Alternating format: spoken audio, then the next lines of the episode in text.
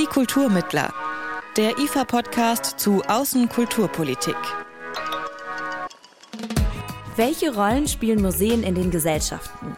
Wie sieht die Zukunft von Museen aus? Und wie die Museen der Zukunft? Wie werden historische und zukünftige Entwicklungen in die Konzeption von Ausstellungen eingebunden? Und welche Bedeutung hat eigentlich das Gebäude eines zukunftsfähigen Museums? Darum geht es heute hier bei Die Kulturmittler, dem Podcast zur Außenkulturpolitik vom Institut für Auslandsbeziehungen. Mein Name ist Helena Schmidt. Schön, dass ihr mit dabei seid. Museen sind im Laufe ihrer Geschichte verschiedene Funktionen zugeschrieben worden. Sie seien gesellschaftlicher Lernort, Identitätsfabrik oder Ort der Selbstvergewisserung. Speziell bei sogenannten Völkerkundemuseen oder ethnologischen Museen ist aber auch die Rede von Konserven des Kolonialismus. Deshalb ist in der aktuellen Debatte die Auseinandersetzung mit der kolonialen Vergangenheit ein Punkt, den Museen für ihre Zukunft angehen. Der Austausch mit Expertinnen aus der ganzen Welt und auch die Frage nach einer modernen Architektur gehören dazu.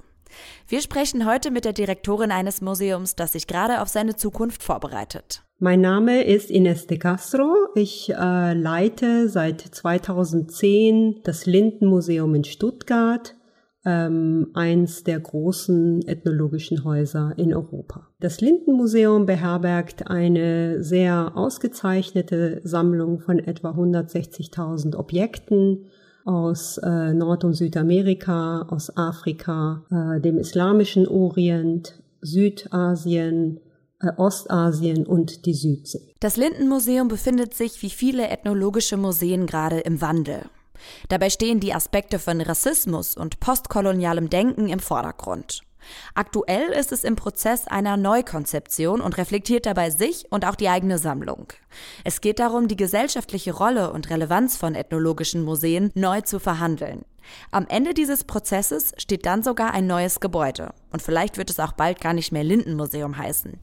Aber bevor sich der Name ändert, soll sich erstmal die Form ändern.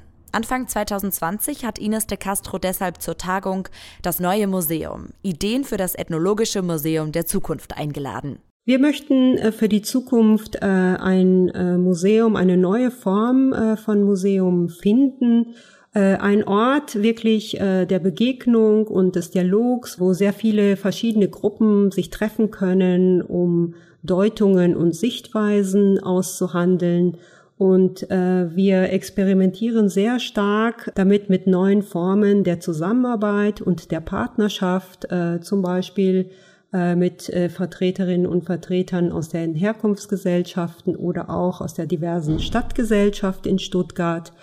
Ich denke, für uns ist es sehr wichtig, dass das Museum allein äh, nicht mehr Interpretationen und Sichtweisen bestimmt, also seinen Deutungsanspruch in Frage stellt und auch sehr viele Geschichten, sehr viele Deutungen zulässt. Und ähm, wie man diese neue Formen äh, der Präsentation und der Zusammenarbeit finden kann, das ist Teil des Prozesses, in dem wir uns gerade befinden.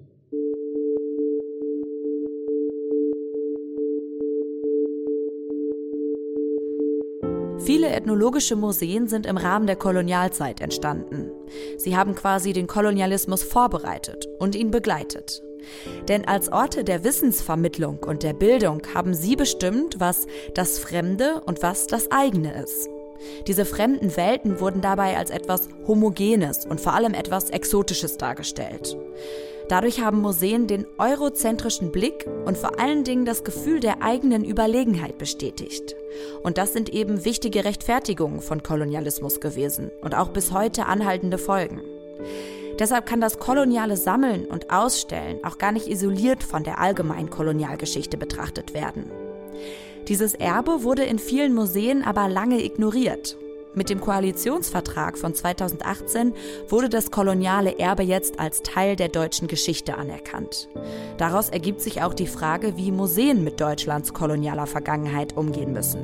Zum Beispiel mit Sammlungsgut aus kolonialen Kontexten Und es muss auch geklärt werden, welche Erinnerungspolitik dabei vertreten werden soll. Ich habe Ines de Castro gefragt, wie sie die Rolle von ethnologischen Museen im Prozess der Dekolonisierung sieht. Ich denke, gerade den ethnologischen äh, Museen äh, fällt eine große Rolle in dieser Diskussion zu. Es ist für mich, glaube ich, eine große Chance, äh, die wir haben, hier wirklich auch gesellschaftsrelevant aufzutreten. Äh, für uns im Lindenmuseum ist es äh, sehr wichtig, dass wir uns mit unserer kolonialen Vergangenheit auseinandersetzen. Und äh, natürlich können wir diese ähm, diese Wurzeln nicht abstreifen oder überwinden, aber wir können uns mit ihnen auseinandersetzen, da sehr stark reflektiert, aber auch kritisch mit umgehen, sei es im Bereich von Sprache, äh, sei es im Bereich von äh, Antirassismusforschung. Äh, also ich glaube, dass äh, die ethnologischen Museen dadurch ähm, einen wichtigen Beitrag für so ein respektvolles Miteinander der Gesellschaft, für einen gesellschaftlichen Zusammenhalt äh, leisten können. Völkerkundemuseen stabilisieren unsere eurozentrische Weltansicht bis heute und tragen auch immer noch zur Ausbeutung und zu Rassismus bei. Was muss sich also an der Praxis des Ausstellens und des Zeigens von Kulturen ändern? Also auch da sind wir natürlich auf der Suche äh, nach neuen Formaten. Ähm, sehr wichtig äh, betrachte ich zum Beispiel, dass wir von einem neuen Kulturbegriff äh, ausgehen, der flexibel ist, der äh, gegenseitig sich beeinflusst äh, hat und wegkommen von so einem sehr statischen Kulturbegriff, den wir doch in unseren äh, zumindest früheren Dauerausstellungen irgendwie zeigen. Ja, es wir haben sehr lange dazu tendiert, äh, dieses Fremde wirklich, äh, sage ich jetzt mal, einzufrieren, die äh, Kulturen statisch äh, ohne Veränderung darzustellen. Das ist, glaube ich, ein wichtiges Anliegen. Dann ein respektvoller ethischer Umgang äh, mit den Objekten erscheint mir sehr, sehr wichtig zu sein, dass wir immer, wenn wir Dinge ausstellen, wenn wir Objekte ausstellen, wenn wir sie interpretieren, das nicht mehr alleine machen, wie gesagt, sondern wirklich in einem Dialogprozess äh, mit Herkunftsgesellschaften äh, eintreten, mit den äh, Vertreterinnen und Vertretern hier auch aus der Stadtgesellschaft eintreten um diese Dinge einfach anders zu präsentieren und damit auch andere Geschichten, andere Narrativen äh, und eine Vielzahl von Narrativen damit äh, zu verbinden. Das heißt, wenn ich mir das jetzt ähm, konkret als Ausstellung vorstelle, welche neuen Formen sind da denkbar oder werden gerade diskutiert? Äh, zum Beispiel bei der Ausstellung, die jetzt kommt, äh, Schwieriges Erbe, ähm, werden wir ein flexibles Format ähm, ausprobieren. Also wir nennen das Werkstattausstellung. Das heißt also eine Ausstellung, die sich auch noch in der Laufzeit oder während der Laufzeit auch verändern kann.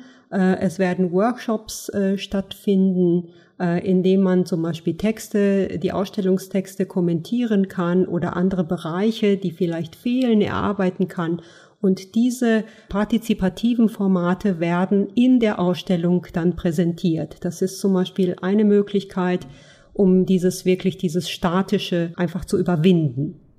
Jetzt haben Sie auch gerade gesagt, dass ähm, eben viele Akteure bei der Neukonzeption beteiligt sein werden, auch Expertinnen aus den Herkunftsländern. Mit welchen Ländern, von denen Sie auch Sammlungsbereiche haben, besteht denn Kontakt? Oh, wir haben sehr viele Kontakte, die sehr äh, unterschiedlich sind. Seit sehr, sehr vielen Jahren ähm, haben wir zum Beispiel sehr viele Residencies, also die Möglichkeit, hier Vertreterinnen und Vertretern aus den Herkunftsgesellschaften einzuladen.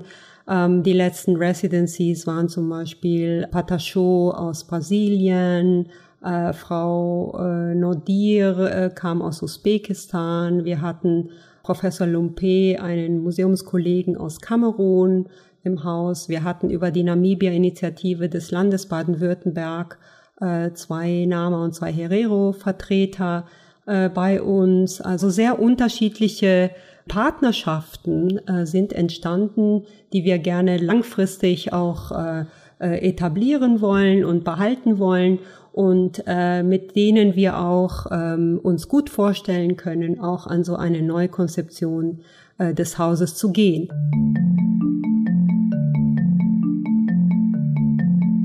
Ein wichtiger, vor allem nicht nur symbolischer Schritt des Austauschs und der Aufarbeitung der Kolonialzeit sind die sogenannten Restitutionen, also die Rückgabe von geraubten Kulturgütern. In deutschen Museen sind ziemlich viele Objekte ausgestellt, die während der Kolonialzeit aus Ländern gebracht wurden. Wie viele und welche, das war lange gar nicht so klar. Seit diesem Jahr gibt es immerhin eine Kontaktstelle für Sammlungsgut aus kolonialen Kontexten in Deutschland, wo diese Informationen gesammelt werden. Andere Länder, zum Beispiel Frankreich, sind da schon weiter. Schon vor drei Jahren hat der französische Präsident Emmanuel Macron angekündigt, Frankreich wolle Kunstwerke aus den ehemaligen Kolonien zurückgeben. Damit nahm auch die Debatte in Deutschland an Fahrt auf. Museen durchforsten ihre Sammlungen nach Objekten und intensivieren auch ihre Kontakte zu Herkunftsländern. Im letzten Jahr hat zum Beispiel das Lindenmuseum zwei wichtige Objekte an Namibia zurückgegeben.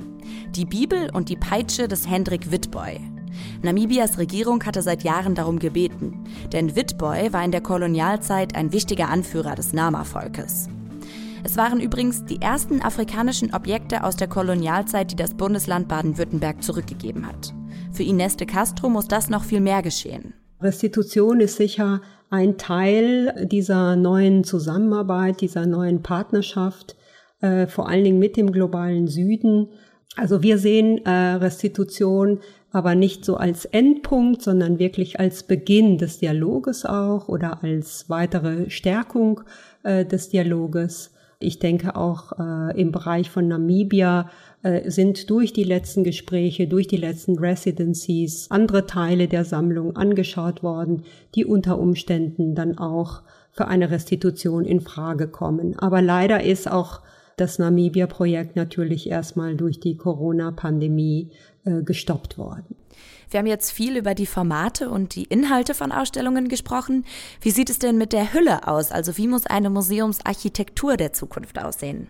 Also wenn wir uns natürlich etwas äh, aussuchen äh, könnten, äh, schwebt uns ein neues Haus vor, was wirklich einladend ist, was eine sehr attraktive Architektur hat, auch wirklich eine touristische Landmarke ist. Also es muss ein besonderes Gebäude sein, ähm, wo die Zugänglichkeit wirklich auf Erdgeschossniveau äh, vorhanden ist. Die Architektur sagt ja sehr viel über die Inhalte auch eines Museums aus und da kämpft man natürlich immer gegen äh, Architektur, die andere Statements unterstreicht.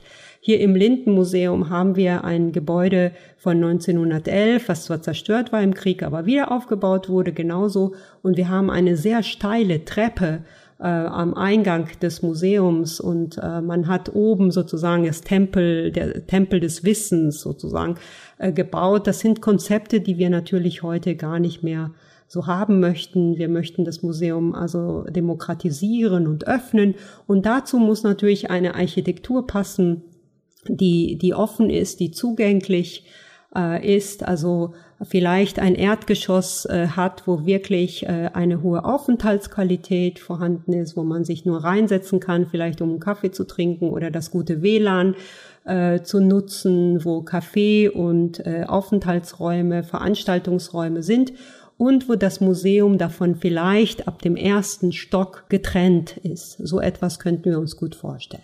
Wenn wir über interkulturellen Austausch und internationale Zusammenarbeit in Kunst und Kultur sprechen, dann treffen wir auch genau das Arbeitsfeld des IFA. Auch beim IFA hat der Austausch mit dem globalen Süden seit Jahrzehnten einen besonderen Stellenwert.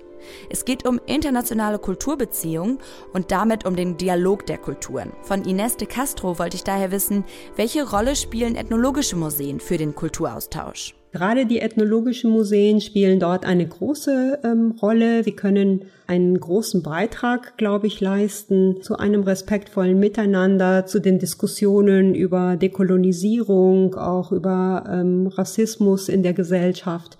Sie befassen sich äh, mit äh, Globalisierung, mit Identität, mit Religion, also mit Migration. Das sind eigentlich die Kernthemen äh, der Ethnologie. Wir zeigen natürlich auch in, in unserer Arbeit neue Formen, die Welt zu sehen, neue Formen, die Welt zu verstehen.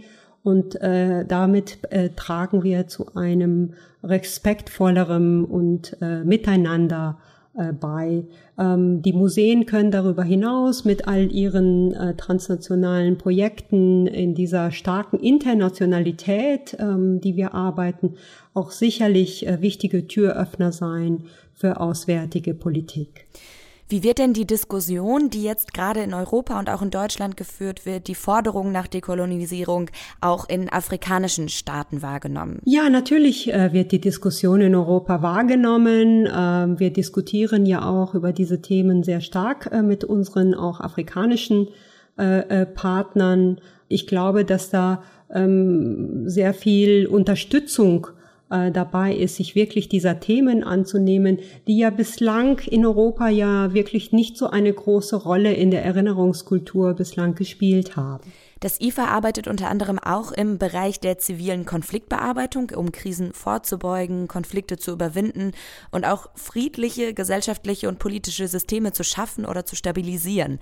Wäre so ein Ansatz auch zusammen mit den Herero und Nama in Namibia denkbar? Doch, das könnte ich mir durchaus vorstellen. Ich glaube, dass das Ethnologische Museum der Zukunft auch sehr viel politischer werden wird, ähm, als es äh, jetzt ist, weil es eben äh, Themen äh, aufgreifen wird, die wirklich äh, gesellschaftsrelevant sind, die gerade aktuell sind, die diskutiert werden und ähm, damit, glaube ich, eine neue Rolle äh, einnehmen kann. Und ich glaube, dass ähm, dieser intensive Dialog, der über viele Jahre geführt wird, wo die Sammlungen im Mittelpunkt stehen, aber natürlich auch äh, alle Themen des Kolonialismus, die mit diesen Sammlungen verbunden sind, eine sehr wichtige Basis ist ähm, für, äh, um diesen Konflikt ähm, vielleicht auch in, in Zukunft anders zu sehen oder ihn anders zu beurteilen und äh, vielleicht auch zu lösen. Museen der Zukunft sind also postkolonial. Sie sind politischer und sie sind zugänglicher. Die Zukunft von Museen ist auch Thema beim Martin Roth Symposium unter dem Titel Museum Futures, das das IFA in Kooperation mit der Republika veranstaltet. Ihr erinnert euch vielleicht, mit Andreas Görgen habe ich hier vorletzte Folge schon darüber gesprochen. Er kuratiert eines der fünf Panel auf dem Symposium, und zwar zu Museum und Entertainment. Ines de Castro sitzt auf dem Panel Museen und Misserfolg. Ich habe sie gefragt, ab wann für sie ein Museum als gescheitert gilt. Also ich denke, dass ähm, jedwede Kulturinstitution äh, auch mit Scheitern äh, konfrontiert ist. Ähm, es kommt natürlich darauf an, was man darunter versteht. Ähm, wir kämpfen ja häufig damit, dass unsere Träger nur die Besucherzahlen zum Beispiel äh, als Erfolg eines äh, Museums ansehen. Das ist natürlich immer schwierig. Aber ich hatte mir überlegt, ähm, für dieses Martin Roth Symposium äh, darüber zu sprechen, ob die Konzeption eines ethnologischen Museums äh, nicht an sich äh, schon ein Scheitern äh, zeigt und ob äh, wie wir darin eine Chance sehen und eine neue Form von ethnologisches Museum für die Zukunft gestalten können. Vielleicht können Sie das nochmal abschließend zusammenfassend erklären. Inwiefern ist die bisherige Konzeption von ethnologischen Museen gescheitert? Die ethnologischen Museen sind ja aus in der Kolonialzeit als eine rein westlich europäische äh, Konzeption äh, entstanden mit dieser Denke, diese ganz starke Dichotomie zwischen wir in Europa und äh, der Rest der Welt, also außerhalb, aus der heutigen Perspektive, würden wir ja kein ethnologisches Museum so aufbauen mit dieser Teilung, dieser Ausgrenzung, die ja ganz stark aus der Kolonialzeit äh, kommt. Insofern könnte man sagen, dass diese Konzeption äh, eines ethnologischen Museums schon ein Scheitern in sich äh, birgt. Die Frage ist natürlich nicht, dass wir alle ethnologischen Museen daraufhin schließen, sondern wie können wir diese Basis also zu etwas Neuem bringen. Bei Martin Roth Symposium geht es ja wie gesagt auch um Museum und Entertainment. Brauchen Museen auch eine risikofreudigere und unternehmungslustigere Kultur? Also es ist, ich glaube, dass wir ähm, schon eine neue Generation auch an Direktorinnen und Direktoren äh, mittlerweile ähm, haben, die äh, sehr viel Mut auch zeigen in der Form, äh, dass sie neue Formate ausprobieren, dass sie neue Wege gehen. Also es ist immer gut, würde ich sagen, risikofreudiger oder äh, äh, unternehmungslustiger ähm, zu werden. Ähm, was auch dazu gehört, wäre ein Nachdenken über die Formate oder die Rechtsformen und die Strukturen äh, von Museen. Also ich glaube, ein neues Museum der Zukunft, äh, was Partizipation und Teilhabe mit vielen, vielen Partnern aus der Welt in den Mittelpunkt der Arbeit stellt, braucht auch andere Strukturen wie die, die wir jetzt haben, um flexiblere Formate durchzuführen.